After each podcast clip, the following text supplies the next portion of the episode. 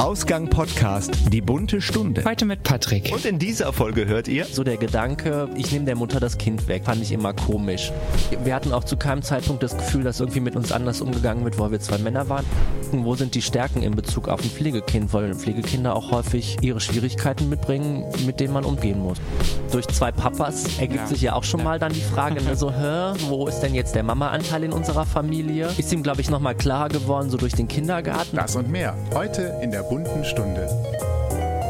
Ihr hört wieder die bunte Stunde, unser Format rund um das Thema queere Vielfalt. Genau, und unser queeres Thema ist heute Regenbogenfamilie.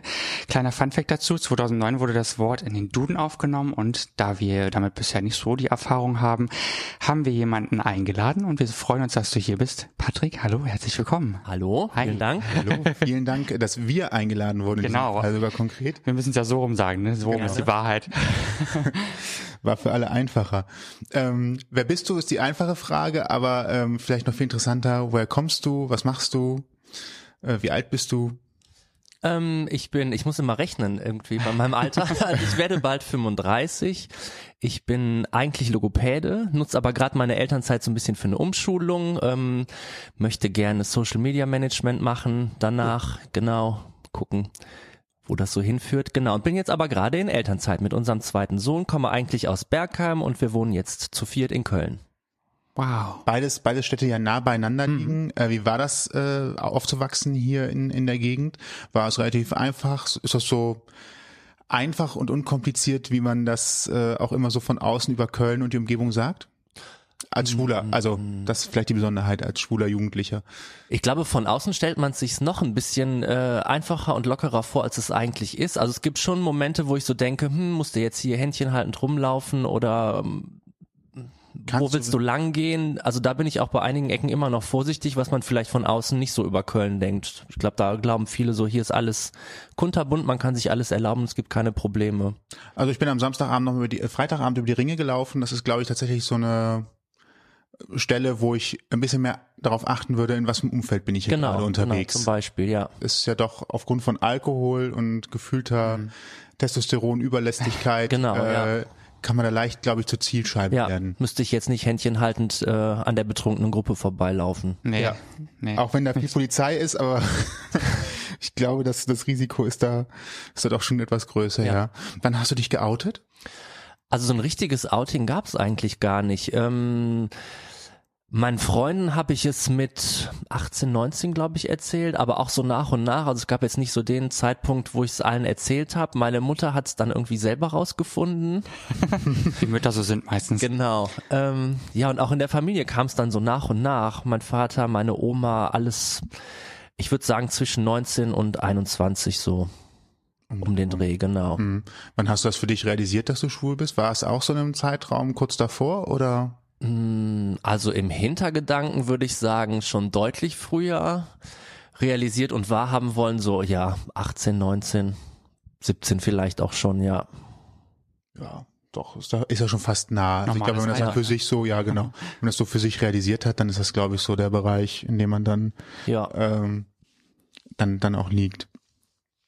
Ja, ähm, ihr seid äh, nicht nur zusammen, sondern ihr seid sogar Eltern. Seid ihr Genau. verheiratet eigentlich? Kurz Noch nicht, wir heiraten Ah, dieses Jahr im Dezember, Ja, nach zwölf Jahren.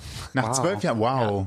Überhaupt zwölf Jahre und dann heiraten. Genau. Wir haben halt immer überlegt, wollen wir es machen, wollen wir es nicht machen. Ich habe immer gesagt, nein, es ist noch nicht die richtige Hochzeit. Ich warte, bis es soweit ist. Und jetzt ist es ja soweit. Ausschlaggebende. Genau. Bis dahin ist vielleicht das Formular auch endlich äh, Genau. so angepasst.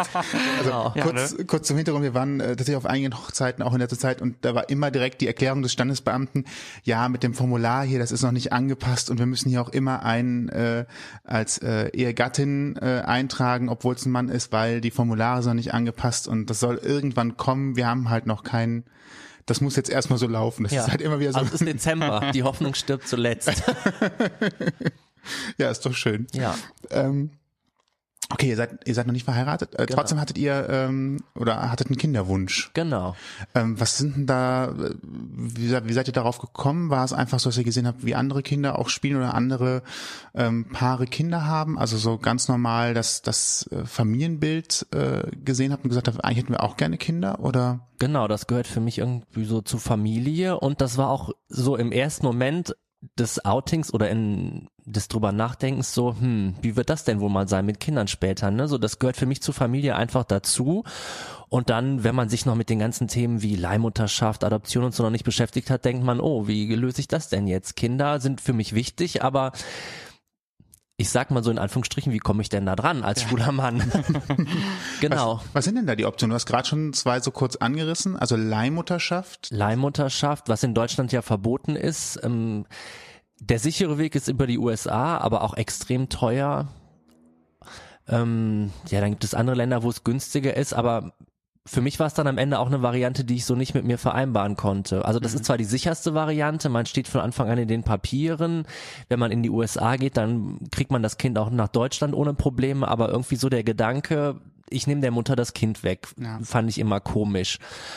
Dann gibt's die Adoptionsvariante ähm, was aber tatsächlich in Deutschland echt schwierig ist, weil immer weniger Kinder zur Adoption freigegeben werden und dann auch, glaube ich, so die klassische Familie Mutter, Vater dann immer noch eher ausgewählt werden würde für das Kind. Mhm. Einfach, ähm, man sagt heutzutage, der Kontakt zu den leiblichen Eltern ist so wichtig, dass eben immer weniger Kinder zur Adoption freigegeben werden, weil bei der Pflege ja immer noch der Kontakt drei, viermal im Jahr zu den leiblichen Eltern besteht. Und man will eben vermeiden, dass die Kinder irgendwann mit 18 mal sagen, so, wer sind meine Eltern, wieso habe ich die nie kennengelernt, was man so eben umgeht über diese Pflegschaft. Mhm. Das sind so die beiden, äh, die beiden Varianten, die sich da quasi ergeben. Da gibt es wahrscheinlich noch so Kombinationen, äh, wo ich auch immer gehört habe, Samenspende direkt zum einen von den von den Pater, Vater, Vätern bei der bei der Leihmutterschaft oder komplett äh, fremde Samenspende. Genau, dann gibt es ja noch die, dass die Eizelle nochmal von einer anderen Mutter entnommen wird, um wirklich diese enge Bindung zu der austragenden Mutter wirklich komplett zu unterbinden. Sagt man eben, die Eizelle kommt nochmal von einer anderen Mutter und dann gibt es auch noch die Variante, die es auch häufiger wohl gibt, dass äh, ein schwuler Mann ein lesbisches Paar oder ein schwules Paar ein lesbisches Paar ein Kind zusammen aufzieht. Aber das war für mich immer so die Variante des ähm, des Scheidungskindes sowas, was jede Woche irgendwie woanders wohnt oder nur am Wochenende bei den Papas ist. Und da ist es auch aus meiner Sicht so, dass die rechtliche Sicherheit für die Väter oft noch so ein bisschen fragwürdig ist. Und fürs Kind ist es wahrscheinlich auch schwierig, ne? Ja. Also auf der einen Seite kann es natürlich schön sein, eine große Familie zu haben. Das kommt sicherlich auf die Konstellation ein. Auf der anderen Seite, äh, wo bin ich denn jetzt eigentlich und wo ist mein Zuhause. Ja. Also es kann unter Umständen so ein Hin und Her sein. Es gibt auch, habe ich schon gehört, von Familien, die dann wirklich in einem Haus wohnen, als große Patchwork-Familie, was auch ganz schön mit Sicherheit sein kann, aber das war jetzt nicht so das, was ich mir vorstellen konnte. Mhm. Und ähm, was habt ihr dann getan, um quasi äh, zu sagen, so wir würden gern ein Kind adoptieren? Habt ihr euch erstmal kundig gemacht oder seid ihr direkt irgendwo hingegangen, die so ein Verfahren einleiten? Oder was ist der erste Weg, den man da macht? Ähm, wir sind, also erst haben wir uns eingelesen über die verschiedenen Möglichkeiten, die es so gibt, sind dann zum Rubicon gegangen und haben da den Kontakt von einem, einem schwulen Elternpaar in Köln bekommen. Ob es stimmt, weiß ich nicht, aber das war wohl das erste Elternpaar, das schwule Elternpaar, das in Köln ein Kind zur Pflege bekommen hat. Wir waren die zweiten, hm. was wir so hören erst. Genau, und dann haben wir da so ein bisschen Erfahrung eingeholt, wie deren Erfahrungen mit dem Jugendamt Köln waren. Und dann ruft man bei der Pflegestelle Köln an und sagt so, wir würden uns gerne vorstellen. Ja. Das klingt gerade relativ einfach. Und dann kommt man da vorbei auf einen Kaffee. So ungefähr, Sagt genau. so, das sind wir. Genau. Ja, man hat dann halt erstmal so einen Termin, wo man vor zwei Leuten sitzt, die dann erstmal so ein bisschen erzählen, wie ist der praktische Ablauf, welche Voraussetzungen muss man erfüllen. Und danach dachte ich erstmal so, mh, äh, eigentlich ist es, glaube ich, relativ schwierig, so was die einem da erzählen. Aber ich glaube, das ist eher, um so die abzuschrecken, die es vielleicht nicht so ganz ernst meinen. Mhm. Ne, also zum Beispiel, was wohl ein harter Fakt ist für viele, die darüber nachdenken, ist, dass man halt Elternzeit nehmen muss, aber kein Elterngeld kriegt. Ne, man hat also zum Beispiel ein Jahr, muss man komplett vorfinanzieren, was glaube ich viele schon mal abschreckt. Ja, und dann der weitere Ablauf ist dann, dass man irgendwelche Bögen und Formulare ausfüllen muss, man muss ein Gesundheitszeugnis beibringen, man muss ein Führungszeugnis beibringen und dann wird eben entschieden, ob man in dieses Verfahren startet oder nicht. Ach, das sind alles schon Sachen, die vor dem Verfahren äh, geprüft werden. Also quasi Checkliste vor der Zulassung zum Verfahren. Genau. Für ein Adoptionsverfahren. Genau. Man muss ähm, körperlich geeignet sein, Kinder großzuziehen. Es darf keine chronischen Krankheiten geben. Man muss psychisch stabil sein, um ein Kind großzuziehen. Das wird alles vorher abgecheckt, Führungszeugnis und dann startet das Verfahren. Mhm. Du hast gesagt, man sitzt halt so vor zwei Personen, die an einen so ein bisschen ausfragen. Ähm, ich muss das, der Vergleich hinkt zwar, aber ich äh, habe immer gehört, dass früher, wenn man den Wehrdienst verweigert hat, saß man auch vor so einer großen Jury, die relativ hart und grimmig guckte und böse war, wenn man äh, Zivildienst statt äh, Wehrdienst machen musste. Muss man das ungefähr so vorstellen, dass die relativ unfreundlich auch rüberkam, um abzuschrecken, oder war es eigentlich ein eher normales Gespräch mit dem Hinweis, dass da viel Arbeit auf einen zukommt, falls das wirklich klappen sollte. Na, eher das Zweite. Also ich fand es nicht unfreundlich. Wir hatten auch zu keinem Zeitpunkt das Gefühl, dass irgendwie mit uns anders umgegangen wird, weil wir zwei Männer waren. Das stand irgendwie gar nicht so als Thema im Raum. Aber es war schon so, dass wirklich auch die abschreckenden Fakten auf den Tisch gelegt wurden, um, glaube ich, abzuchecken, wollen die das wirklich oder wollen die uns nur mal antesten kleine Kinder kommen auch irgendwann in die Pubertät, dann wird es anstrengend. Genau. Zum Beispiel, wenn sie ganz klein sind, dann muss man die auch wickeln. Genau. Das kann schon mal riechen. Das wurde nicht gesagt. Nicht? Ah, wichtiger Fakt am Rande. Jetzt weiß ich. Fun Fact. Okay, das ist also quasi erstmal so die Eignung. Und dann ähm, kommt wahrscheinlich eine riesen Papierschlacht auf einen zu. Genau, dann kommt die Papierschlacht. Dann gibt es wirklich, wir fanden es immer wie so ein Castingbogen, der auch so von außen ein bisschen komisch wirkt, weil man wirklich ankreuzen muss. Also man muss ankreuzen, welches Geschlecht, welches Alter. Kann das Von Kind, genau. Kind? Vom Kind, genau. Also welches Kind man sich vorstellen kann aufzunehmen. Ne? Mhm. Darf das Kind eine Behinderung haben? Welche Religion darf das Kind haben? Was ist mit der Hautfarbe? Und dann das gleiche auch nochmal in Bezug auf die leiblichen Eltern. Also kann ich mir vorstellen, dass es ein Kind ist, was aus einer Vergewaltigung entstanden ist? Würde ich ein Kind von einer Prostituierten aufnehmen? Also das muss alles angekreuzt werden, wobei man sich dann schon so ein bisschen katalogmäßig vorkommt. Ja, oder voll. Ja. Ja, Das klingt gerade so nach Menschenauswahl. Genau. Also es ist natürlich, also sicherlich ist es sinnvoll, nicht komplett abweichend eine Forschung eines Kindes zu haben, aber dann auch direkt zu sagen, ja, Religionszugehörigkeit, aus welchen Umständen äh, Genau.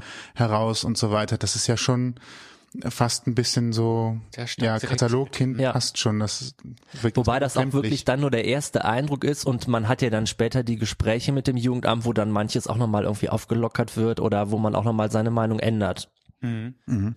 Hattet ihr denn in diesem Prozess irgendwann den Gedanken, hm, das ist uns zu viel Vorarbeit, das ist uns doch irgendwie, wächst uns jetzt schon über den Kopf, wir wollen das vielleicht doch nicht machen? Nee, eigentlich nicht, weil das wirklich der Weg war, wo wir gesagt haben, das ist von den verschiedenen Varianten der Weg, den wir uns vorstellen können und den wollten wir dann auch durchziehen. Also es gibt Punkte, da muss man sich zu aufraffen. Also man muss zum Beispiel einen Lebensbericht schreiben, wo man nochmal auf die eigene Erziehung eingeht, auf die eigene Biografie, genau begründen muss, warum man ein Kind haben möchte. Da steckt schon Arbeit dahinter, aber wenn man das Kind haben möchte oder sich das vorstellen kann, dann macht man's halt. Ja, vor allem, wenn man halt überlegt, auch wie lange äh, man letztendlich Eltern ist. Ja. Also es hört ja im Zweifelsfall nie auf. Genau. aber äh, es sind ja auch äh, schöne, aber auch manchmal anstrengende Jahre, sage ich jetzt nochmal mit meinem Background, den vielen Geschwistern. ähm, das äh, kann manchmal ja auch ein Nerven zerren. Dann ist ja so ein, glaube ich, Lebensbericht schreiben, äh, manchmal stellenweise ja eher noch der friedlich-harmonische, Genau, einfache ja. Teil. Ja, und man möchte eben auch gucken, so welche Erziehung hatte derjenige, welche Erfahrung hat der selber in seiner Kindheit gehabt, um vielleicht auch zu gucken, wo sind die Stärken in Bezug auf ein Pflegekind, weil Pflegekinder auch häufig ihre Schwierigkeiten mitbringen, mit denen man umgehen muss. Mhm. Gab es irgendwelche abstrusen Fragen? Also ich, man, es steckt ja bestimmt auch irgendwo ein psychologischer Eignungstest noch ein bisschen mit hinter, manchmal offensichtlich, manchmal weniger offensichtlich. So obskure Fragen, wo du gesagt hast, was ist das denn für eine Frage oder wie kann man so eine Frage stellen? Hm, nee, eigentlich nicht. Also es wird schon sehr tief gebohrt, aber ich verstehe auch, warum das gemacht wird. Ne? Man, man möchte genau anklopfen, so was passt zu der Familie, Gibt es irgendwelche Sachen, mit denen die Familie vielleicht nicht umgehen könnte, was nicht so gut passen würde? Darum habe ich schon bei den meisten Sachen auch verstanden, warum es so tiefgründig abgeklopft wird. Klingt ja schon mal einigermaßen gut nachvollziehbar, was da passiert im Ja. ganzen Prozess. Genau. Wie transparent ist dann, sind dann die nächsten Schritte? Also ihr habt dann jetzt die in Anführungsstrichen Castingbögen äh, ausgefüllt. Bekommt ihr dann relativ zeitnah ein Feedback, ähm, wie das Jugendamt das sieht oder ähm, was noch fehlt oder was, was da zu leisten ist oder was passiert nach dem Einreichen der Fragebögen? Es gibt dann immer wieder Gespräche mit, also man bekommt eine Sachbearbeiterin zugeteilt vom Jugendamt, die dann immer wieder Gespräche mit ähm, Katalog, Sachbearbeiterin, ja. Genau. die dann immer wieder Gespräche mit der Bewerberfamilie macht, zusammen als Paar, aber auch in der Einzelsituation, wo dann nochmal genau ähm, die eigene Familie und die Biografie beleuchtet wird. Und es gibt ähm, Seminare, die gemacht werden müssen, wo wir und auch alle so um uns rum immer gesagt haben, boah, super, das wäre eigentlich toll, wenn jede Familie das machen würde. Auch die, die auf biologischem Wege ihr Kind bekommen, weil einfach ganz wichtige Sachen nochmal erzählt werden. Genau, das sind vier komplette Samstage, wo man auch dann andere Pflegefamilien oder Bewerber kennenlernt, mal gucken kann, was, was stellen die sich vor, wie ist so deren Geschichte. Und nach den vier ähm, Kursen gibt es dann nochmal ein Abschlussgespräch, wo dann auch dieser Katalogbogen vom Anfang eigentlich nochmal durchgegangen wird und dann geschaut wird, wie ist denn so jetzt euer Standpunkt, was könnt ihr euch gut vorstellen, hat sich irgendwas geändert? Und dann kommt irgendwann der Zeitpunkt, wo gesagt wird, so jetzt seid ihr freigegebene Pflegeeltern. Okay, das heißt, es ist quasi das Prüfsiegel. Genau. Das ist alles gut, wir haben kein schlechtes Gefühl dabei. Genau. Ist für das Kind auch sehr wahrscheinlich genau das Richtige, das, also welches Kind auch immer es sein wird. Genau, das weiß man dann auch nicht. Okay, und dann kommt man wahrscheinlich in eine Kartei. Dann kommt man in eine Kartei und denkt, wie lang hocke ich da jetzt? So. man hört halt auch die, die diversen Geschichten. Also es gibt wirklich ähm, Familien, wo es innerhalb von drei, vier Monaten funktioniert hat und es gibt dann aber auch die Familien, die seit vier, fünf Jahren warten, wo es auch teilweise ein bisschen undurchsichtig ist, warum ist das jetzt so? Also hängt man da halt und fängt dann nach relativ schneller Zeit an, sich Gedanken zu machen, so was machen wir jetzt? Und wenn man einmal freigegebene Pflegefamilie ist, darf man auch zu anderen Jugendämtern gehen und sagen so, das können wir uns vorstellen, unsere Akte liegt in Köln, aber wir hätten auch Interesse an einem Kind aus Düsseldorf oder wo auch immer man sich dann bewirbt. Genau. Und da hatten wir den Eindruck, das erhöht dann so ein bisschen den Druck auf die eigene Stadt. ne, die haben ja quasi in uns investiert, die haben diese in Anführungsstrichen Ausbildung gezahlt und die haben dann auch Interesse daran, dass man dort bleibt. Ach, das zahlt tatsächlich das Amt, diese, diese äh, Fortbildungsmaßnahmen. Genau. Äh? Genau, um, jeder macht es in seiner eigenen Stadt, weshalb die natürlich auch ein Interesse dann daran haben, selber ein Kind zu vermitteln. Mhm, klar, weil wenn man dringend welche sucht und Ja. die wären dann nicht da, wenn man zum Beispiel dringend ähm, Adoptiveltern sucht, dann ist natürlich auch schwierig. Mhm, Ganz allgemein nochmal kurz zum, zum Adoptionsrecht. Ähm, ich glaube, bis zum 40. Lebensjahr ist man oder kann man adoptieren oder gibt es da keine formal ausgeschriebene Grenze? Bei Adoption ist es, glaube ich, sehr streng festgelegt, auch bezüglich des Alters. Bei Pflege ist das nicht so. Okay. Genau, also ich war ja, oh, jetzt muss ich rechnen, äh, vor vier Jahren, sagen wir mal ungefähr, war ich 31, mein Mann war schon 41, also wäre damit ja schon aus dem Adoptionsalter raus gewesen. Aber bei Pflege wird das nicht so streng beurteilt. Okay. Und ähm, dann, äh, wenn man so lange in der Kartei ist, dann kann es natürlich passieren, dass man während dieser langen Wartezeit wahrscheinlich auch irgendwann rausfällt. Ne? Fällt mir gerade so, das war nur so eine Geschichte, die mir dazu eingefallen ist. Wenn man da vier, fünf Jahre darauf wartet, dann kann es natürlich tatsächlich sein, dass man da trotz Prüfsiegel und allem drum und dran vergebens wartet und dann unter Kann Umständen passieren, wobei es von allen Jugendämtern ja immer heißt, es wird dringend gesucht, aber ich glaube, man fällt so ein bisschen aus dem Gedächtnis der Sachbearbeiter. Ne? So wenn man frisch geprüft ist, ist man noch auf dem Bildschirm und die wissen so, aha, da kommt jetzt das Kind, für die hätte ich doch die und die Familie im Kopf und wenn man sich vielleicht vier, fünf Jahre nicht gesehen hat, wird man wahrscheinlich ein bisschen vergessen. Das heißt, es könnte ein wichtiger Tipp sein für, für alle, die Interesse haben und sich auch vielleicht schon gemeldet haben, ab und zu mal Hallo sagen Genau, und genau. auf den Kaffee mal vorbeikommen, Genau. Kekse mitbringen. Genau, mal Ach, das war den schicken. Keksen. Ja, genau. Sich wieder ins Gedächtnis rufen. Ja, Ja. Ja, übliche Bewerbungsthemen äh, Ja, ja genau. Themen eigentlich an der wie Stelle. im Berufsleben, ne, so ein Ja. bisschen. Ja. Und wie lange hat es dann gedauert, bis euer Großer zu euch kam?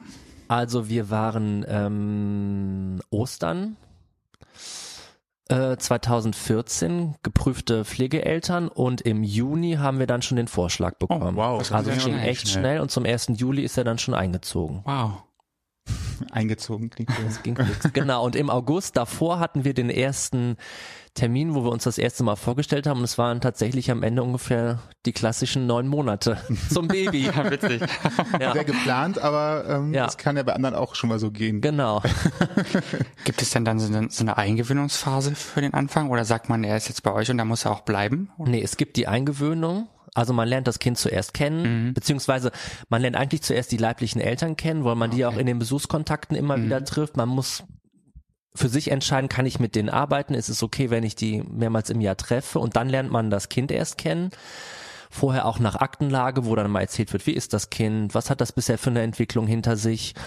Und wenn man dann entschieden hat, ja, ich kann mir das vorstellen mit dem Kind, dann geht es in die Anbahnung. Das heißt, man ähm, das Kind wohnt am Anfang in der familiären Bereitschaftspflege, also ich sag mal in so einer Akutauffangstelle, wo die Kinder reinkommen, wenn es eben zu Hause nicht mehr funktioniert. Und da findet dann der Anfang der Anbahnung statt. Man fährt also erst stundenweise in die Familie, macht dann irgendwann alleine mit dem Kind dort was, legt es vielleicht mal mittags zum Schlafen hin, badet mhm. es und nach der Hälfte der Zeit wechselt es dann in die eigene Familie.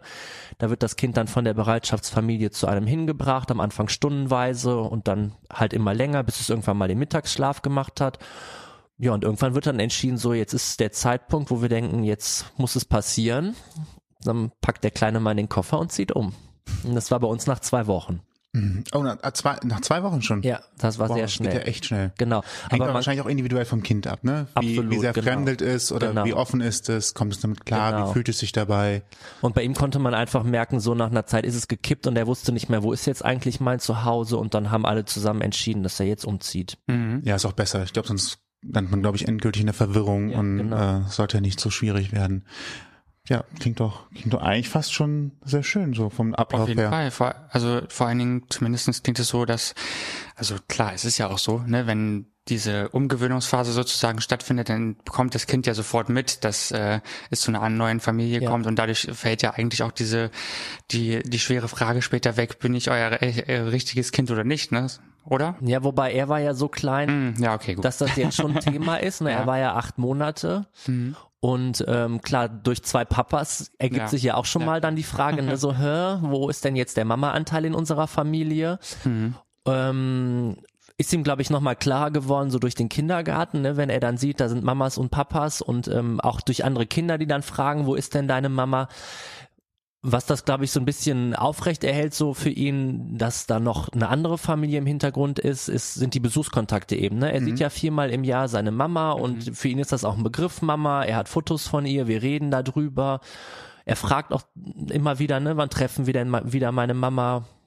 Ja, Interessant, also das heißt, es ist gar nicht so im Hintergrund, sondern es wird auch präsent gehalten. Genau. Ihr redet offen darüber, so dass Genau. das eigentlich für ihn direkt immer verständlich, also wahrscheinlich nicht in vollem Umfang verständlich ist, warum, weshalb, wieso, aber er weiß, da ist auch eine Mama Genau, und es ist ja. alles gut und genau. die kann ich auch sehen. Genau, er ist nicht täglich, dass er darüber redet, ne, aber immer wieder, wenn er so das Thema hört, Mama oder was weiß ich, in Büchern ist ja so das klassische Familienbild eher vertreten, dann fragt er, ach, wann treffen wir denn nochmal meine Mama oder so, das taucht schon immer wieder auf. Ja, aber klingt ja alles ganz gut eigentlich. Ja. Vor allen Dingen dann gibt's ja keine Geheimniskrämerei, das macht es wahrscheinlich auch genau. einfacher. Und auch nach außen, ne? Da Ja. muss man auch eigentlich offen mit umgehen, um das nicht so geheimnisvoll zu gestalten. Ne? Wir sagen dann klar, der hat eine Mama, die trifft er auch zwischendurch, aber die kann sich vielleicht nicht so gut um ihn kümmern und deshalb wohnt er halt bei uns. Mhm. Wenn er halt feststellt, es geht ihm ja auch gut, also dann Ja, Mama trifft man halt dann ab und zu mal und dann genau. ist ja alles eigentlich ganz schön.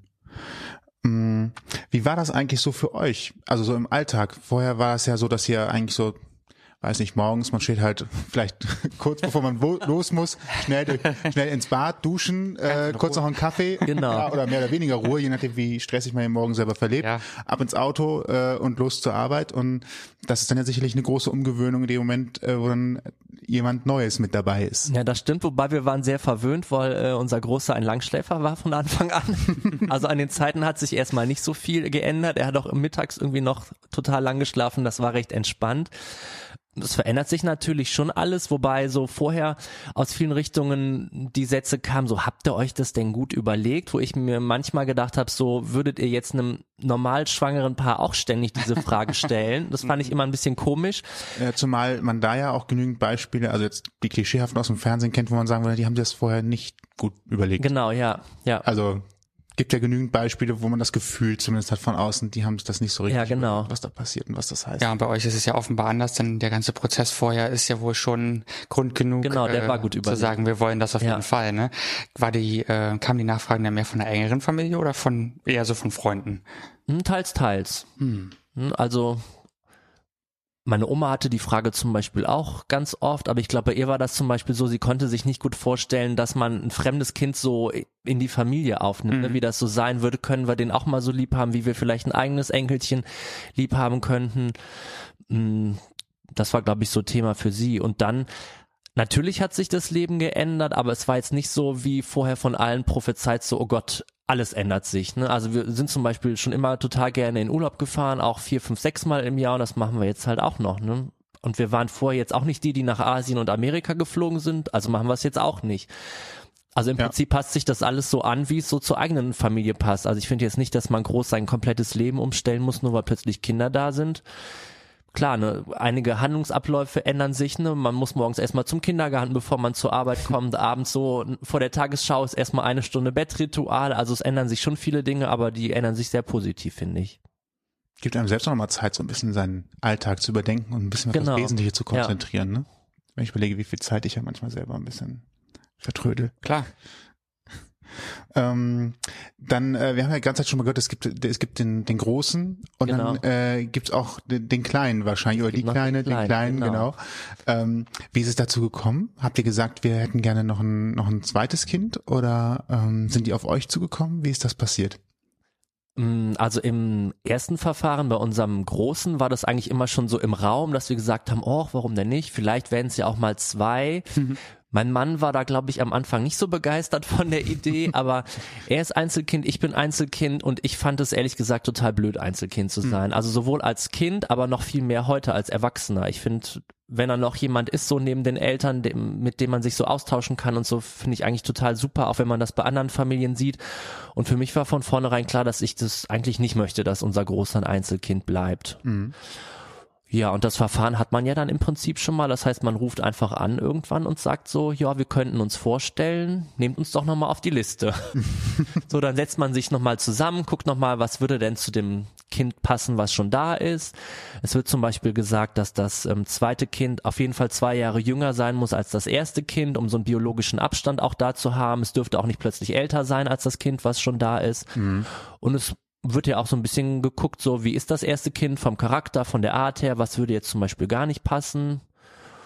Und man geht dann quasi nochmal den Katalog durch und steht dann wieder auf der Liste. Ach so, und dann hat's wieder drei Monate gedauert und äh, Nee, diesmal hat es ein bisschen länger gedauert, äh, von Januar bis mh, Oktober, November, wobei es zwischendurch auch Kindesvorschläge gab, was dann aber an verschiedenen Dingen gescheitert ist. Also es gab zum Beispiel Familien ähm, oder Kinder, wo die leiblichen Eltern gesagt haben, nee, wir möchten nicht, dass unser Kind zu einem gleichgeschlechtlichen Paar kommt. Mhm, Okay, das können die also auch sagen, nee, also selbst wenn das Jugendamt oder wie die entsprechende Stelle auch heißt, sagt, das können wir uns gut vorstellen, Genau. sind da die leiblichen Eltern nochmal diejenigen, die sagen, nee, das ist für uns nicht denkbar. Genau, die werden schon noch mit einbezogen, weil man ja auch auf Ewigkeiten zusammenarbeiten muss. Ne? Man trifft sich viermal im Jahr und wenn die jetzt sagen, oh Gott, ein schwules Paar, den springe ich jedes Mal ins Gesicht, ist das Ist für natürlich beide Seiten jetzt Genau. auch nicht so Genau. die Idealvoraussetzung. ja. Mhm, Okay. Und dann wart ihr irgendwann zu viert. Und dann waren wir irgendwann zu Es gibt ja auch wieder so eine Eingewöhnungsphase, ähm, genauso wie das vorher auch war. Genau. Das war jetzt über einen Träger, also die Kinder sind teilweise auch bei Trägern untergebracht. Und der Ablauf war aber ähnlich. Also bei ihm waren es jetzt zweieinhalb Wochen, aber es ging auch echt äh, fix. Auch schnell, ja. Ja. Und wie hat das äh, der Große aufgenommen, dass er jetzt noch einen Bruder hat? Der wollte eigentlich einen großen Bruder. das haben wir ihm dann erklärt, dass das nicht so machbar ist. Und er wurde dann immer wieder, wenn irgendwelche wichtigen Punkte in der Anbahnung waren, wurde er mit einbezogen. Also er war, also erst haben wir den Kleinen alleine getroffen und haben ihm dann erzählt, ne, wie es so gelaufen ist und haben ihm auch erst davon erzählt, als klar war, dass es wirklich passiert. Und dann hat er ihn aber auch dann recht schnell kennengelernt. Die komplette Anbahnung in der Bereitschaftspflegefamilie haben wir dann alleine gemacht, aber als dann der erste Tag war, wo dann der Kleine zu uns gekommen ist, da war er dann auch wieder dabei, beim Einzug war er dabei, also er wurde da schon mit einbezogen. Dürfte auch Also. bestimmen, ob er das Zimmer wechseln möchte oder ob er sein Zimmer behalten möchte, dürfte mit einräumen. Ja. Auch doch auch schön. Ich glaube, das ist so als Kind, wenn man noch so ein bisschen damit einbezogen wird, mitgestalten kann, gefragt wird. Das stelle ich mir eigentlich schon schön vor. Es Ja. gibt, es gibt der ganzen Sache nochmal einen positiven Dreh und dann Genau. Bis auf den Fakt, dass es jünger war, ne? aber ich glaube, da ist er jetzt auch drüber hinweg. Ich glaube, ganz ehrlich, meine Reaktion war damals auch so. Also ich hörte, ich kriege noch ein Geschwisterchen, habe ich auch gehofft, dass es größer wird und älter wird als ich, obwohl es ja eigentlich schon klar ist, dass es nicht sein kann. Aber das war auch tatsächlich mein und Wunsch. War nix. Tja, So ist das Leben. schade. Läuft halt doch von, von klein nach groß. Ne? genau. Habt ihr noch Kontakt mit denen, die äh, aus, aus, der, aus der Gruppe, mit denen ihr damals quasi die, die Wochenenden verbracht habt, diese, diese Kurswochenenden Nee, zum leider Austausch? Gar leider gar nicht. Also wir haben E-Mail-Adressen ausgetauscht, weil wir auch gesagt haben, wir erzählen uns da mal so, wie es gelaufen ist, aber da haben wir leider nichts mehr von gehört. Okay. Ja, hätte ja sein können, dass man sich noch regelmäßig Nee, Kontakt- leider gar nicht. Wir sind inzwischen eine Gruppe von ähm, Papas, die so in und um Köln wohnen und Pflegekinder haben. Wir fahren sogar einmal im Jahr zusammen in Urlaub. Also immer vor Weihnachten haben wir Papawoche, irgendwie in Holland Schön. oder im Sauerland Mit allen Kindern und alle Papas. mit allen Kindern und alle Papas. Genau, jetzt dieses Jahr waren wir in äh, Holland zusammen, acht Papas, ich glaube sechs, sieben Kinder. Wie schön. Ja, genau, Schön. Und dann geht die Party ab. genau. Wenn ihr acht Papas seid und so viele Kinder bei euch habt, gab es da schon, weil ich meine, das ist ja ein au- auffälligeres Bild, ne? Keine Mamas dabei, logischerweise. Gab es da schon mal Fragen von außen? Dazu? Nee, tatsächlich ist es dann meistens so, ach, guck mal, die Papas machen Ah ja, einen okay. Ausflug oder so. Also ich finde zum Beispiel immer die Geschichten ganz gut, wenn man wickeln gehen muss und es gibt dann nur die Wickelkommode im Damenklo. Mm, ja. Das finde ich immer ganz lustig. Also weil ich denke dann auch, ich muss dann halt aufs Damenklone, wenn es keine andere Wickelmöglichkeit gibt. Und dann vor allen Dingen so ältere Damen, die dann kommen und sagen, wow, das nenne ich einen fortschrittlichen Vater, der wickelt.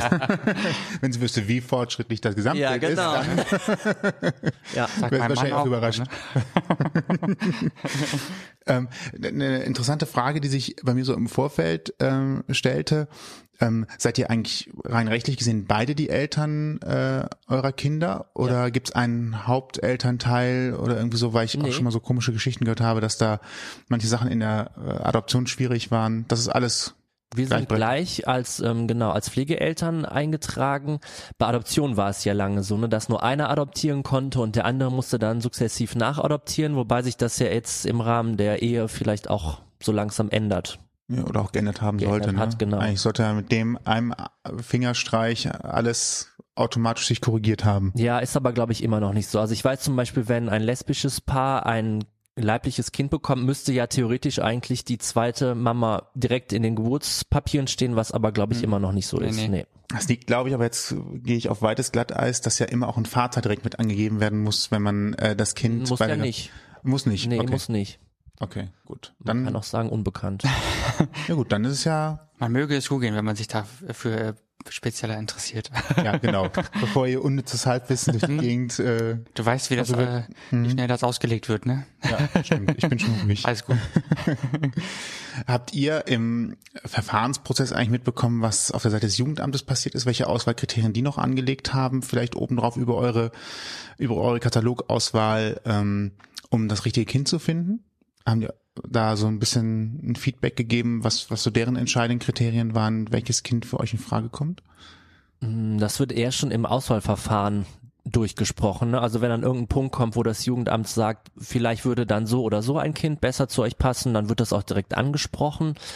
Ähm, ja, und dann wird, wie gesagt, wenn dann ein Kind im Raum steht, wird ja eh erst nochmal nach Aktenlage drüber gesprochen, wo dann auch alle Fakten des Kindes auf den Tisch kommen und dann kann man ja schon sagen, hm, da ist irgendwas, was mir nicht so passt oder was ich mir nicht so gut vorstellen kann.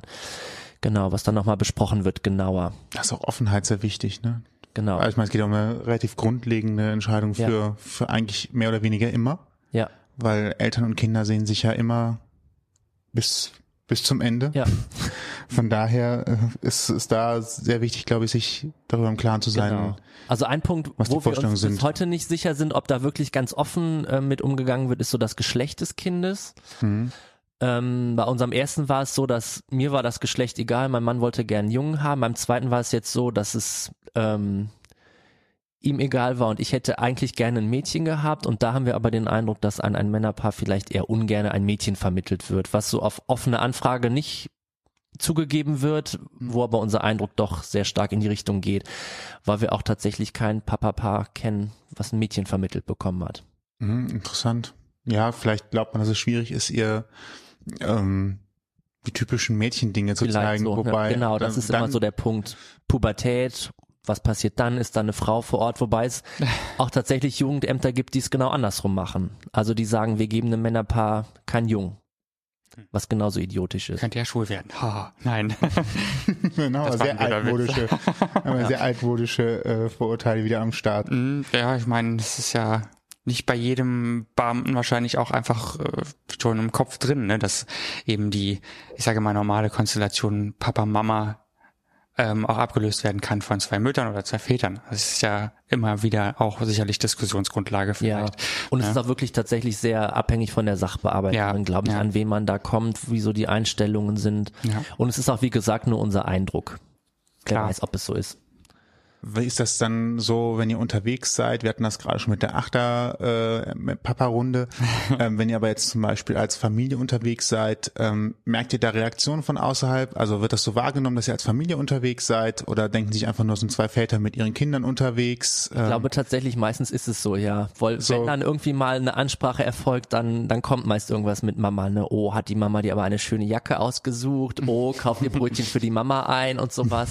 Ein schöner Blumenstrauß für die Mama.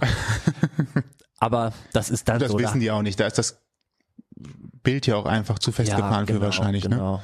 Ja. Von denjenigen, die es wissen, habt ihr da irgendwelche Reaktionen bekommen? Ähm, also das heißt zum Beispiel im Kindergarten wahrscheinlich oder ähnliches, gab es da Gespräche mit Erziehern?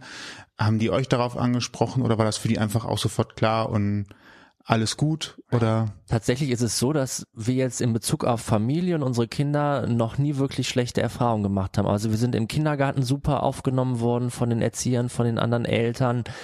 Wir bringen dann auch mal irgendwie ein Bilderbuch mit, wo es vielleicht um die Verbindung zwei Papas ähm, und ein Kind gibt. Da freuen die sich total drüber und lesen das mit ihren Kindern. Die Kinder fragen vielleicht auch nochmal nach, wie ist das denn mit der Mama von den beiden? Ja, aber auch die Eltern, wenn wir unterwegs sind, die Familie, also es gab wirklich noch nie irgendwie negative Reaktionen bei uns jetzt. Ich weiß von anderen ähm, Familien mit zwei Papas, die, glaube ich, vorher sehr so in der schwulen Szene, sage ich mal, unterwegs waren, wo sich auch viele schwule Freunde dann zurückgezogen haben, für die das irgendwie nicht so klar war, warum machen die das jetzt? Das passt so nicht irgendwie ins schwule Bild, was wir so haben, wo, wo dann jetzt Das auch viele schwule Freunde nicht mehr da sind. Ist auch eine Form von Diskriminierung, ne? äh, interessant, übrigens, äh, also da Leute innerhalb, ja, jetzt sag mal Randgruppe oder innerhalb einer, Aber ist ja so. Gruppierung Ja. dann auf einmal nochmal selber sich ausgegrenzt fühlen, dadurch, dass da jemand sagt, ich möchte gerne Kinder haben und dann sagen, ne, das passt nicht in mein, in mein Bild oder in mein, meine Vorstellung. Also ich meine, Aber das geht ja, glaube ich, in sehr komisch. viele Richtungen in der schwulen Szene, dass Ja, kann ich mir kleine, feine. Besonderheiten ausgegrenzt werden. Also bei uns war es, wie gesagt, nicht so. Aber unser Freundeskreis war auch immer schon sehr gemischt und keiner hat sich irgendwie zurückgezogen. Alle sind noch da genau wie vorher. Ja, ja, ist doch sehr schön, auch mal einen äh, positiven Impuls nach draußen zu setzen und zu sagen, äh, auch Schwule können Kinder haben Ja. und das ganze soziale Umfeld sich auf einmal umdreht. genau. Die Kinder fragen also auch nach, äh, das hatten wir gerade eben, äh, wieso das so ist, dass äh, die, dass, dass eure eure Kinder ähm, zwei Väter haben. Also die, das wird im Kindergarten dann auch thematisiert und äh, ausgeführt und dann über Bücher und ähnliches. Genau, also es gibt inzwischen viele besprochen. tolle Kinderbücher, die das thematisieren. Genau, zwei Papas für Tango ist so der Klassiker. Die schwulen Pinguine im New Yorker Zoo, was wohl auch, glaube ich, ein äh, wirklich existierendes Beispiel ist, die dann zusammen ihr Ei ausbrüten und ihr Kind großziehen. Sowas gehen wir dann auch mal in den Kindergarten, die lesen das. Ja, Ach, witzig. Also dass das eigentlich was völlig Normales ist letztendlich. Ne? genau. Also, Aber das ist eigentlich, so finde ich, auch das, worum es geht, so, ne? Nach außen zu tragen, so, das ist was komplett Normales. Ja, ich finde das auch gut. Ähm, wie, wie haben eure Kinder, äh, sofern sie es dann schon können, das das erste Mal nachgefragt? Wir hatten das eben auch schon mal so kurz. Das erste Mal nachgefragt, wieso sie keine Mutter haben? In welchem Altersbereich lag das? Oder wann ist denen das bewusst geworden? Oder habt ihr das vorher schon abgefangen, indem ihr das offen gesagt habt? Also der Kleine ist ja anderthalb, da ist es noch nicht so Thema. Und bei dem Großen hat sich das, wie gesagt, so eingeschlichen durch die Besuchskontakte. Ne? Er sieht sie alle drei Monate mal. Da wird dann natürlich das Wort Mama immer wieder gesagt. Am Anfang war ihm das, da war er acht Monate, ne? da war ihm das nicht so präsent. Das ist jetzt wirklich meine Mama. Aber irgendwie so nach und nach hat sich das dann eingeschlichen. So, das ist jetzt eigentlich meine Mama. Inwieweit ihm das jetzt inzwischen klar ist, so, das ist wirklich die Mama, von der ich eigentlich herkomme, weiß ich nicht. Aber es ist so, dass er sagt so, wann treffen wir meine Mama, was macht meine Mama? Ja. Aber ist ja schön. Dann kann man ja so ein, also ich glaube, es wird die nächsten Jahre auch nochmal spannend, je älter Klar, beide werden, Ja. ähm, wie sie das so wahrnehmen, begreifen. genau, Wahrscheinlich kommen dann auch irgendwann mal Fragen, genau. Das war jetzt auch wieso, spannend. weshalb, warum. in der Anbahnung mit dem Kleinen, ne, weil dann für den Großen so, der dachte, glaube ich, die Bereitschaftspflegemutter wäre die leibliche Mutter von dem Kleinen und dann hat er sich auch Gedanken darum gemacht, ist die jetzt nicht traurig, wo der bei uns ist, müssen wir die nicht nochmal besuchen? Also da hat man so gemerkt, da war auch nochmal irgendwie so ein Schritt bei ihm. Was heißt das jetzt eigentlich, Mama? Mhm, aber auch schön, dass er da direkt so viel Mitgefühl mitbringt Ja, und ähm, daran denkt, sich Gedanken um andere macht. Ja. In so einem jungen Alter, das finde ich auch schön. Klingt Was- super. Was, sind, was habt ihr, sofern man sowas überhaupt hat, aber als Familie hat man immer so Wünsche und Vorstellungen, was man in Zukunft machen möchte. Habt ihr irgendwelche großen Wünsche, was ihr gerne in naher Zukunft erleben möchtet? Habt ihr Ausflüge auf Bauernhöfe geplant für einen Urlaubstrip oder ähm, wollt ihr großen Garten nochmal anbauen äh, mit äh, Whirlpool und weiß nicht was? Ein Baumhaus. Ein Whirlpool würde ich durchaus nehmen, aber der steht jetzt nicht auf dem Plan. Also dieses Jahr, unser großer Plan ist natürlich heiraten, ne? Da ist auch unser Motto aus vier wird eins, also da werden die Kinder auch mit einbezogen. Und dadurch, dass ich dieses Jahr in Elternzeit bin, haben wir uns jetzt vorgenommen, wir fahren fünf Wochen in den Sommerurlaub. Oh, Oh, schön. Das ist so auch Sehr ein schön. großes Projekt. Fünf Wochen Frankreich. Oh, toll. Hm, nach Norden, Süden, Osten, Westen, wo geht's hin? Bordeaux. Bordeaux. Genau, Hm, Atlantikküste. Ja, sehr schön. Da kommt immer schöne, schöne frische Sehr Brise, ist nicht so heiß und trotzdem sonnig. Genau. Ach, herrlich. Und ich glaube, essen kann man da auch, habe ich gehört. Ist ganz okay, ja. Ja, super. Coole Sache. Ja, finde ich auch. Ich glaube, Wir sind ähm, mit unseren. Fragen durch, ne? Genau.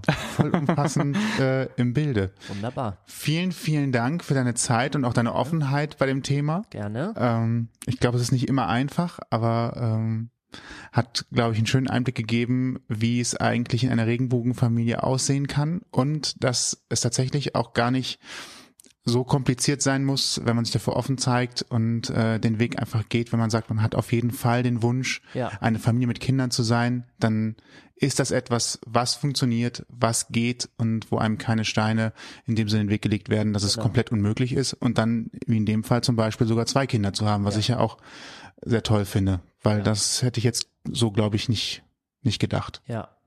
Einfach das Jugendamt aufsuchen in der Stadt, wo man wohnt, den Pflegekinderdienst, informieren, wie die Abläufe sind und dann kommt der Stein ins Rollen, genau. Und sich selber bewusst sein, was man möchte. Ja, Ja. Prima. Dann vielen, vielen Dank. gerne. ja, für deine Offenheit vor allem und deinen Mut, das mitzumachen. Ich meine, das ist ja jetzt auch nicht selbstverständlich, ne? Genau. Nochmal. Weitere Informationen zur Folge, auch ein äh, paar Links zum Thema Regenbogenfamilie findet ihr bei uns Natürlich. im Blogpost zur Folge unter ausgangpodcast.de oder aber auch unter diebuntestunde.de ohne Genau. Bindestrich.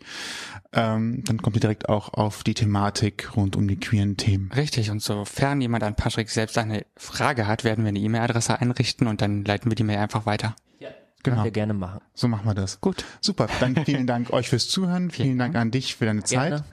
Und äh, euch noch einen schönen Abend, Nacht, Tag, was auch immer euch erwartet. Bis dahin. Bis dahin. Tschüss. Tschüss. Ausgang Podcast Die bunte Stunde. Unsere Interviewreihe rund um das Thema LGBTQI+.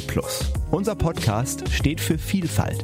Du bist lesbisch, schwul, bi, transsexuell oder findest dich irgendwo dazwischen wieder?